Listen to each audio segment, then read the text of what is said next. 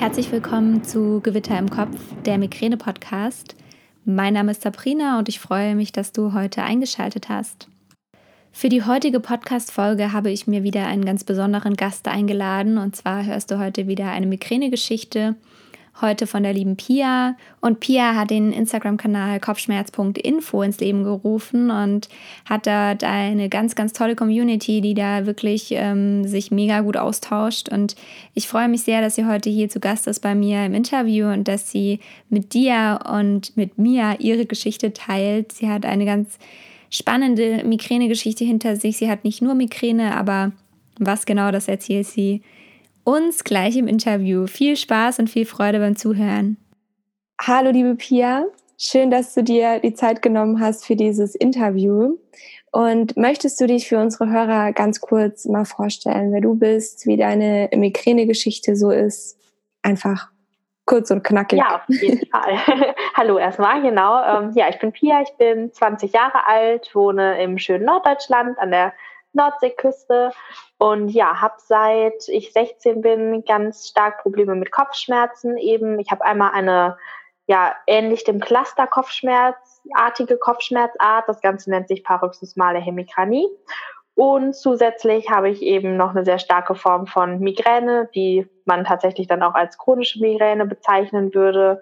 Und ja, das Ganze hat, wie gesagt, so vor knapp viereinhalb Jahren angefangen und zieht sich seitdem. Und ja, ich tüfte immer ganz viel was ich da so machen kann vielleicht.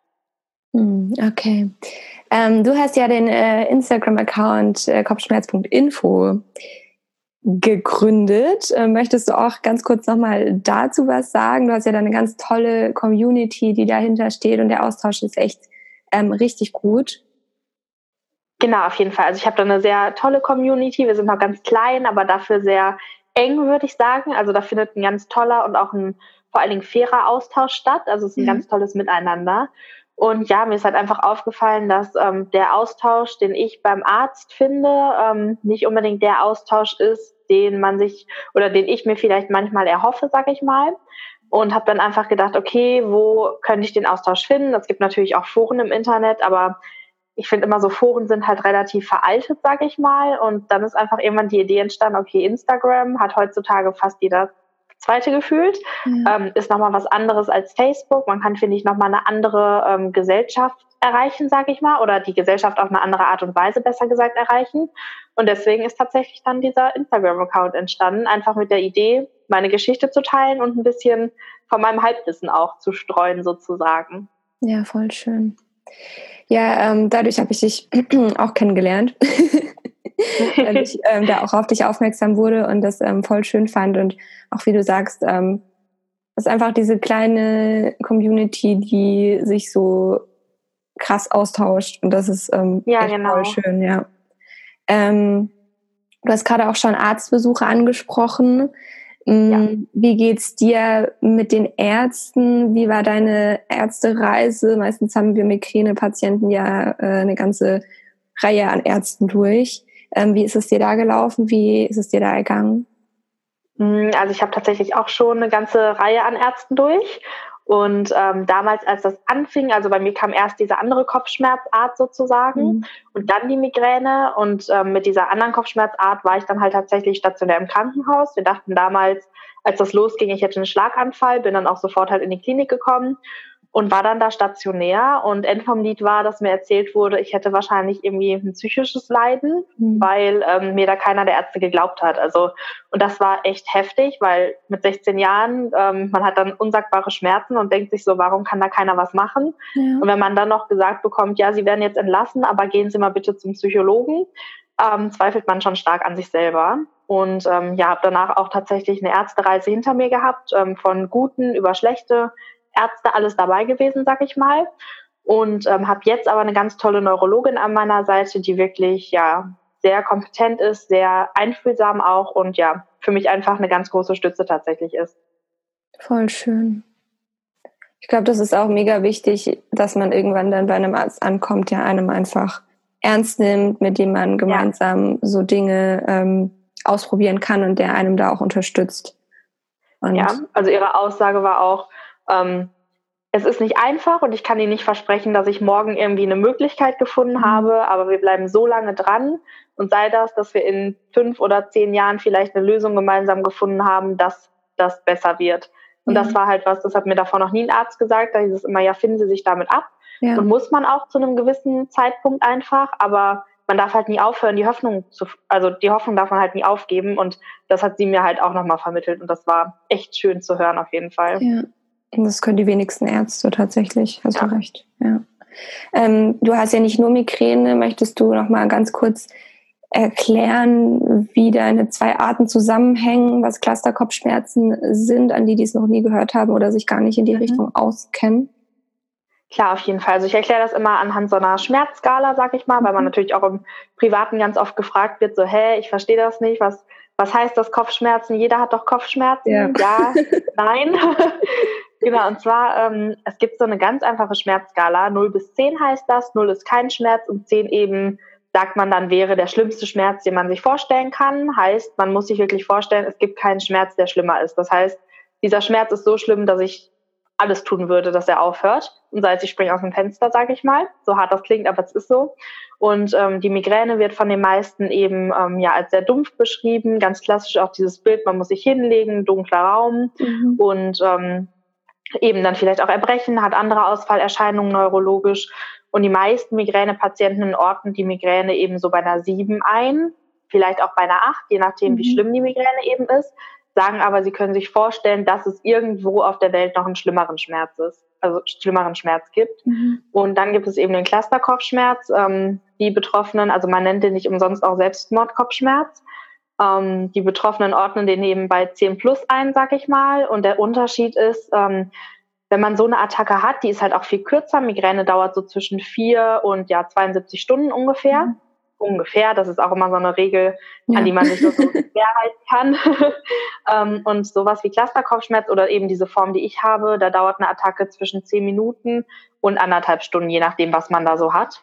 Und ähm, das ist wirklich, als würde einem jemand ja ein glühendes Messer ins Auge rammen mhm. und kann man gar nicht beschreiben, diesen Schmerz. Das ist einfach wirklich, man möchte am liebsten aus dem Fenster springen und denkt sich, bitte lass es einfach vorbeigehen. Ähm, man kann da auch nicht ruhig liegen, sondern ja, wimmert eher vor sich hin. Ganz mhm. viele beugen sich dann auch. Es gibt auch Leute, also ich hatte auch Phasen, wo ich einen Gegenschmerz versucht habe zu erzeugen, unbewusst. Dann ähm, irgendwie, indem man versucht, sich die Haut aufzukratzen oder so. Also mhm. ja, mhm. das ist schon extrem. Krass. Ja. Wahnsinn. Ähm, wie, wie, wie reagiert dein, dein Umfeld, dein Arbeitsumfeld oder dein, auch deine Freunde, deine Bekannte, deine Familie auf ähm, deine Krankheit? Also meine Familie ähm, hat da tatsächlich lange dran zu knacken gehabt. Mhm. Ähm, es gibt auch einen Teil oder die Hälfte meiner Familie, zu der ich tatsächlich gar keinen Kontakt mehr habe deshalb, wow. weil ähm, die mir halt dann auch immer gesagt haben, das kann nicht sein, stell dich nicht so an, so schlimm ist das nicht. Mhm. Und dann habe ich immer gesagt, okay, ihr seid meine Familie, ähm, dann ohne mich. Also das ging für mich nicht mehr, weil ich damit halt einfach leben muss und ähm, das war einfach was, wo ich gesagt habe, das geht jetzt gerade nicht mehr. Und ja. da gab es noch ein paar andere Faktoren sicherlich, die mit reingespielt haben, aber das war einer der Gründe, warum ich gesagt habe, okay, kein Kontakt mehr. Und ansonsten, also ich habe eine sehr, sehr gute Freundin, die wirklich ähm, von Anfang an damit bei ist und mich in jeder Lebenssituation kennt. Und die ist echt eine ähm, ja, ganz, ganz große Stütze, wie auch ein anderer Teil von meiner Familie eben, die halt wirklich dahinter stehen und sagen, hey, wir wissen das und ganz eng da sind und viel Verständnis zum Glück haben. Ja. Okay. Und wie ist es auf der Arbeit? Mm, also mittlerweile ist es auf der Arbeit so, dass ich offen damit umgehe. Mhm. Mein Arbeitgeber weiß Bescheid. Ähm, es ist tatsächlich auch so, dass eher mein Arbeitgeber mich nach Hause schickt und sagt, Pia, jetzt bleib zwei Tage zu Hause, es reicht. ähm, als dass ich selber sage, ja, nee, aber die wissen Bescheid, auch alle Kollegen und haben auch zu 99 Prozent Verständnis dafür. Und ich sag mal, ein Prozent, der vielleicht kein Verständnis hat, kriegt dann von den anderen Kollegen eher einen auf den Deckel. Mhm. Von wegen, nee, das ist wirklich schlimm. Ähm, die haben mich natürlich auch schon im Migräneanfall erlebt und gemerkt, das geht halt einfach nicht. Ähm, ich habe das lange auf der Arbeit verheimlicht tatsächlich. Ähm, habe ein Jahr damit gearbeitet. Also ich bin halt nur als Hintergrund sozusagen, ich bin für die Ausbildung damals alleine hier hochgezogen in den Norden. Ich komme ursprünglich aus dem Ruhrgebiet und ähm, habe dann tatsächlich gedacht, so für mich war das einfach eine Möglichkeit, den Wunsch nachzugehen, neu anzufangen. und habe dann gesagt, okay, ich gehe hier hoch und erzähle es halt niemandem. Und ähm, ja, habe es dann tatsächlich auf der Arbeit nicht erzählt. Das Ganze ging ein Jahr gut, aber eben auch nur ein Jahr. Also wenn man mhm. immer versucht zu lächeln, wenn es nicht geht, das geht nicht. Und ähm, ja, also Lied war tatsächlich, hatte einen Nervenzusammenbruch und ähm, war dann auch ein paar Wochen krankgeschrieben und habe dann gedacht, okay, jetzt erzählst du es. Und darauf wurde so positiv reagiert. Also so, warum hast du denn nie was gesagt? Und wir haben uns immer gewundert, warum du manchmal so komisch bist, warum mhm. du manchmal so, so unterschwellig man das Gefühl hat, man wird dich überreizen oder so. Und mhm. ja. Ja, aber so soll es ja auch irgendwie sein, dass der Arbeitgeber einem da ähm, den Rücken stärkt und dass die Kollegen alle verstehen. Fall. Und ich glaube, es ist nicht, es ist nicht selbstverständlich. Ähm, Nein, absolut nicht. Und das ist auf jeden Fall, wie es sein sollte.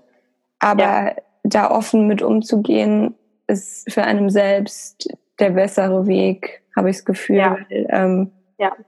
Ich glaube, ganz viel Stress ist auch unbewusst, dass sie sagen, oh Gott, ich darf jetzt keine Migräne mehr haben. Ich war schon so oft krank ja, das glaube ich auch. Genau. So, das fällt ja dann irgendwann auf, dass es die Migräne ja. ist, warum ich ja. wieder krank bin. Und ja. ja. Und ja, es ist ähm, schwieriges Thema, aber ich glaube auch, dass da Offenheit, ähm, wie du es auch sagst, dass irgendwann geht es einfach nicht mehr und ich glaube, da ist Offenheit der bessere Weg. Ja. Auf jeden Fall, das denke ich auch. Ähm, was hilft dir denn bei Migräne? Also hast du, hast du Medikamente für dich gefunden, wo du sagst, ähm, damit kannst du auch beide, beide Kopfschmerzarten in den Griff bekommen? Oder bist du noch in der Schwebe? Mm, teils, teils. Also was diese paroxysmale Hemikranie angeht, ähm, habe ich, also es gibt gegen diese Form, die ich habe, nur ein Medikament, was hilft. Mhm. Ähm, das nennt sich für die, die es vielleicht kennen oder sich ein bisschen damit beschäftigen, Indometacin. Das ist eigentlich ein Rheumamedikament. Ähm, das nehme ich tatsächlich. Allerdings darf man das eigentlich erst ab einem gewissen Alter nehmen. Und ich bin halt mhm. halt noch sehr jung und nehme das und habe halt extrem Probleme mit Nebenwirkungen schon gehabt, also bis zum Magenbluten tatsächlich und so. Oh, okay. Und deswegen ist, ähm, dass ich das einnehme, gerade zwar die Möglichkeit, wie ich diese clusterartigen Attacken unterdrücken kann, aber auch eine Möglichkeit, ähm, also meine Ärztin sagt immer, ich schlucke jeden Tag eine tickende Zeitbombe und so mhm. ist es auch, weil ähm, es wird Tag X oder Y kommen, wo ich es nicht mehr nehmen kann. Das ist ganz, ganz klar von den Nebenwirkungen her. Und ja, deswegen nehme ich es im Moment und hoffe, dass es langfristig erstmal noch ein paar Monate, Jahre vielleicht geht. Mhm. Und genau. Und was die Migräne angeht, ähm, ich nehme einmal für die, die es kennen, Flunarizin nennt sich das. Ähm, auch in einer sehr hohen Dosierung, die eigentlich nicht so gut wäre, aber aktuell ist das für mich der beste Weg. Und ähm, in den Attacken nehme ich Sumatriptan als Spritze, mhm. also ein Triptan als Spritze, ähm, kombiniert mit Paracetamol. Ähm, ah, okay. Das klingt erstmal komisch, aber da ist ein bestimmter Wirkstoff drin, der bei dieser Migräne mit Aura, wie ich sie habe, mhm. wohl gut wirken soll. Aber ja, das ist immer so eine Sache, ne? ob das Triptan hilft oder nicht sozusagen. Ja, ist ähm, immer so ein bisschen schwierig. Ähm, genau. Du hast auch die Migräne-Spritze hoch angepriesen. Genau, ähm, ja. Seit zwei Monaten hast du sie? Genau, seit zwei okay. Monaten. Und ähm, wie geht's dir damit inzwischen? Mm, also es ist auf jeden Fall etwas, worüber ich sehr dankbar bin, dass ich das ausprobieren darf und ähm, was ich auch nicht für selbstverständlich ähm, empfinde. Hm. Also das Positive ist, dass ich das Gefühl habe, seitdem ich kriege Migräneanfälle besser in den Griff. Das bedeutet, so bei circa jedem zweiten Migräneanfall wirkt ein Triptan. Hm. was für mich halt absolut nicht selbstverständlich ist. Also es gibt, ähm, gab Wochen, da habe ich zig Triptane genommen und es hat gar nichts geholfen. Oh, das ist sehr gut. Ähm, ich habe dann auch das Gefühl, dass ähm, ja der Migräneanfall deutlich kürzer ist oder deutlich harmloser verläuft. Hm. Und ähm, also ich kann jetzt tatsächlich noch nicht sagen, dass die Frequenz weniger geworden ist. Heißt, ich habe noch genauso viele Migräneanfälle, aber ich denke, das ist auf einem guten Weg und ja, ich ja. probiere mich da auf jeden Fall weiter durch. Ja, ich bin gespannt, was du weiterhin berichtest. Ähm, auch. aber es ist ja auf jeden Fall schon mal ein guter Erfolg. Ich meine, auch selbst wenn die ja, Tage im insgesamt nicht weniger geworden sind, aber so, das ist ja schon mal ein guter Weg, ja. Voll ja, gut. also wenn Triptan auf einmal nach einer Stunde hilft und das sonst halt nicht getan ja, hat, dann ist ja. das auf jeden Fall ein Erfolg, ja. Mega gut. Ähm, es ist ähm, du bist mit deiner Neurologin in einem ganz guten Verhältnis. Dementsprechend war es wahrscheinlich nicht so schwierig, und du hast wahrscheinlich auch schon viel ausprobiert. Ähm, deswegen war es wahrscheinlich nicht so schwer, die, ähm, das Medikament zu bekommen. Oder wie mhm. hast du den Weg empfunden? Ähm, also für mich war es tatsächlich relativ leicht, weil ähm, ich das Gefühl habe, so meine Neurologin und ich, wir kennen uns mittlerweile sehr gut. Sie ja. kann sehr gut einschätzen, ähm, zwischen, also dass wenn ich sage und hingehe, sage ich mal und sage, ich brauche einen Krankenschein, dass es dann schlimm ist. Oder wenn ich dann mhm. anrufe und sage, ich brauche einen Krankenschein und kann gar nicht selber vorbeikommen irgendwie, dann weiß sie, okay, sie glaubt mir, sag ich mal. Ja. Ähm, von daher war es tatsächlich für mich ähm, verhältnismäßig einfach. Ähm, ich glaube, das hängt einfach damit zusammen, wie offen auch Ärzte dafür sind. Ja. Also ich glaube, es gibt ganz viele Neurologen, die dann ihren Patienten eben sagen, ja, wir warten jetzt erstmal irgendwelche Erfahrungswerte mhm. ab und ich möchte abwarten und ja, probieren Sie mal das und das und das aus, weil es halt vielleicht billiger ist, weil es vielleicht ähm, ja einfach Ärzte sind, die nicht so auf dem neuesten Wissensstand sind und ja. Migräne vielleicht immer noch als eine Lappalie abtun. Ja. Und ähm, ja, das ist halt so ein Ding, was ganz, ganz groß ist, glaube ich. Ja, das ist so mega schade, weil die äh, Hoffnung war natürlich groß, weil es in allen, ja. an allen Medien angepriesen wurde und äh, das neue Medikament, das auf jeden Fall gegen Migräne hilft. Ähm, ja. Und ja, dann ist, also viele, ich bin auch im Austausch mit einigen und ähm, ganz viele haben mir auch beschrieben, dass der Weg halt so, so schwer ist. Also ich selbst ähm, habe es auch ja. nicht bekommen. Ähm, und dann diese Hoffnung direkt zu zerstören, ist dann halt auch nicht, nicht die gute Variante. Ja, ähm, ja ich finde es immer so schade, wenn die Ärzte halt gar nicht sich mit auskennen. Ja, aber da kann ich immer allen nur den Tipp geben, wenn sowas ist, ähm, ruft bei eurer Krankenkasse ja. an. Ich meine, die sind schlussendlich die, um die es ja geht, ne? dass ein Arzt sagt, ja, die Krankenkasse genehmigt das nicht, mhm. schildert die Situation und ähm, ich glaube, es gibt viele Krankenkassen, die viel offener für sowas sind. Also ich hatte auch schon Situationen, wo ich bei der Krankenkasse angerufen habe, weil irgendwie es schwierig war mit einem Arzt, der sagt, ich schreibe sie jetzt nicht länger krank und ja. oder solche Geschichten halt, habe ich da angerufen und denen das halt alles erklärt und da ist mir bis jetzt noch nie jemand doof gekommen, sondern mhm. die waren immer der Meinung, nee, also das geht so nicht, haben auch einmal selber bei einem Arzt angerufen und okay. das ist halt was die Krankenkasse ähm, ich glaube, die sieht man immer so als was Böses an, ne, weil man denkt, oh Gott, die Krankenkasse. Aber die wollen ja eigentlich nur was Gutes. Also wir zahlen da ja auch Geld für und dann mhm. müssen die auch ihre Leistung erbringen. So. Und das muss man sich halt immer vor Augen führen, glaube ich. Ja, es stimmt. Also die Krankenkasse wird immer als so negativ dargestellt, so ja, die ja. zahlen ja eh nichts Wichtiges. Genau, genau. ähm, aber ich glaube, dass es gerade bei, bei so einem Medikament, das so mega teuer ist, ähm, dann vielleicht doch ein Anruf wert ist. Und wenn der, selbst wenn ja, der Arzt sagt, ja, das ist so teuer, das übernimmt die Krankenkasse sowieso nicht oder ich muss mich dafür rechtfertigen, ähm, ja. dass man da dann den Schritt selbst übernimmt und dann sagt, man ruft mal an und fragt nach. Ja, ja vor allen Dingen, ähm, was meine Neurologin auch sagte, also das Schlimmste, was passieren kann, ist, dass die Krankenkasse den Arzt anruft oder kontaktiert und fragt halt, warum ja. haben sie das jetzt verschrieben? Und meine Neurologin meinte halt auch, wenn der Arzt das wirklich will, findet er immer eine Begründung, warum mhm. er das jetzt gerade verschrieben hat. Und ja. das ist halt dann immer so die Sache, ne? Ja auch wie, wie offen und wie kooperativ der Arzt da dann einem selbst gegenüber ja, ist. Auf jeden Fall. Spannend. Ähm, du wohnst alleine? Ja. Wie geht's dir damit? Also ich habe manchmal das Gefühl, es hilft zwar einem in der eigentlichen Migräneattacke oder im eigentlichen Anfall niemand, aber ähm, es ist doch ein ganz gutes Gefühl, wenn jemand da ist. Wie geht's dir damit oder hast du jemanden, der deine Kranken, äh, Krankschreibung abholt oder wie gehst du mit dem Thema um alleine wohnen und Krankheit? Mhm. Also alleine wohnen war für mich immer, ich bin halt relativ früh von zu Hause ausgezogen, sage ich mhm. mal, und das stand für mich schon vor der Krankheit fest, dass ich das tun werde, ähm, was jetzt gar nicht negativ gemeint ist, sondern weil ich halt immer früh in die Welt raus wollte, sage ich mal. Und ähm, für mich war das einfach was, was ich mir durch diese Krankheit auch nicht kaputt machen lassen wollte, weil ich mhm. gedacht habe, okay, es so schlimm der Migräneanfall auch ist oder so schlimm die Clusterattacke ist oder was auch immer man für eine Schmerzerkrankung hat, ähm, sicherlich gibt es da auch ähm, Unterschiede und manche sind auch gefährlich, ja, aber also ich denke mir immer, mir passiert ja im Grunde nichts. Im ja. Grunde heißt jetzt natürlich, dass schon während des Migräneanfalls mir auch schon mal der Kreislauf weggeknackt ist oder mhm. so und das dann gefährlich wird. Aber ich meine mal so, wenn man 99 Prozent sieht.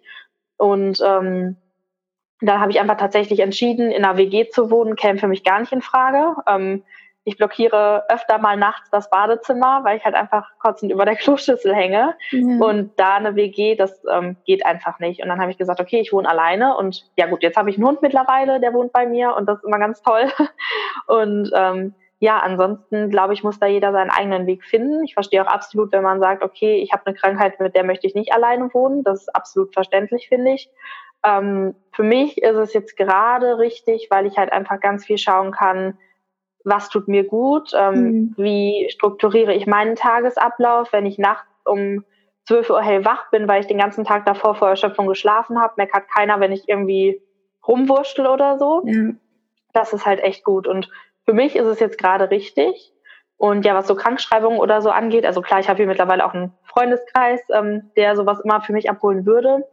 Aber da ist meine Ärztin auch ganz kooperativ. Also ähm, die würde eine Krankschreibung zum Arbeitgeber faxen zum Beispiel, faxt Rezepte zur Apotheke und so. Und das erleichtert halt enorm. Ähm, ja, man mhm. muss halt nicht immer zum Arzt rennen und hier, ich brauche wieder ein Rezept oder mhm. wenn ich anrufe und sage, ich brauche eine Krankschreibung, ich kann nicht, ich, also man kann halt nicht manchmal im Migräneanfall, ne? Da geht's halt nicht.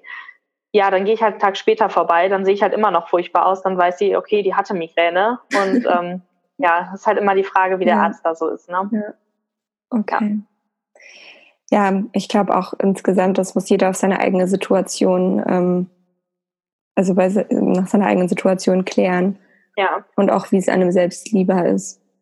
Ja, das finde ich Gerade auch. auch mit dem alleine wohnen und ähm, auch mit dem, mit dem, sei es Medikamente holen, sei es Krankschreibung abholen. Ähm, ich glaube, da muss auch jeder selbst so für sich Lösungen finden. Ich glaube, es ist immer cool, wenn man jemanden hat, der im Notfall, wie du jetzt sagst, du hättest einen Freundeskreis, der, der dir. Genau, der im Notfall halt sagt, oder wenn ich sage, ich brauche irgendwas oder so, die sind jederzeit da, das weiß ich zum genau. Glück. Oder weiß, ich kann anrufen und sage, ich muss jetzt zum Arzt gefahren werden, aus welchem Grund auch ja. immer, dann würde mich jemand fahren, das ist halt wichtig. Ja. Aber dass man halt, ja, das muss einfach jeder für sich schauen. Ich glaube, das ist auch mhm. jeder individuell und manche machen es lieber, glaube ich, mit sich selber aus und manche halt eben nicht. Ja. Und jeder ist auch in einer anderen Situation und jeder ist ein bisschen verschieden. Genau. Ja. ja. Ja, voll, voll interessantes Thema. Kann mich, komm ich, bekomme ich auch immer wieder Anfragen zu. ich glaube. ähm, ist auch so ein Thema alleine wohnen, ja. Ähm, ja, cool.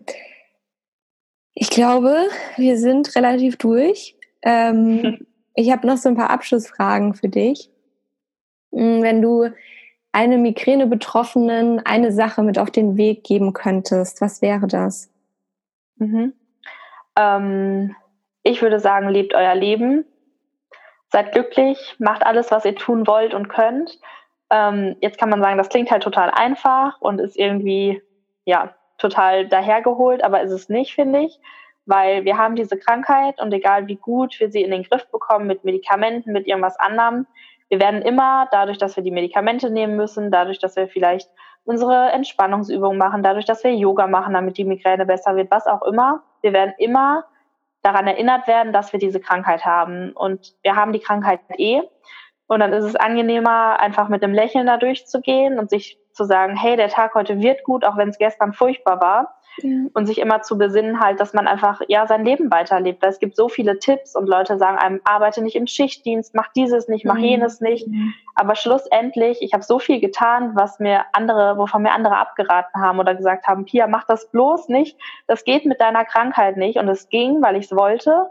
Und mhm. ähm, ja, deswegen lebt euer Leben, seid versucht glücklich zu sein und versucht einfach immer das Positive zu sehen. So schön.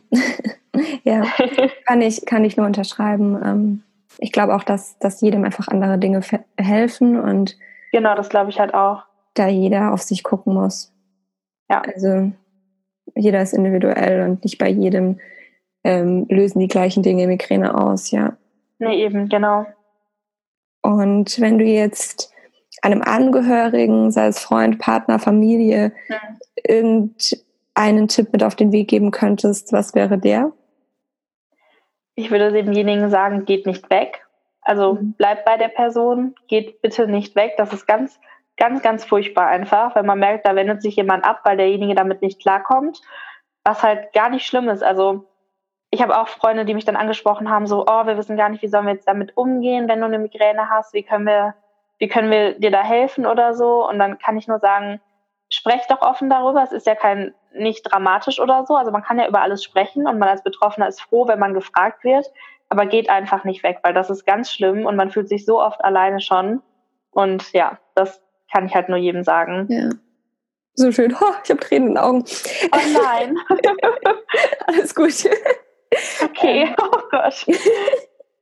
Ja, das hast du sehr schön gesagt. Ähm, ich glaube, da ist es auch voll wichtig, einfach nur, dass jemand da ist und beisteht.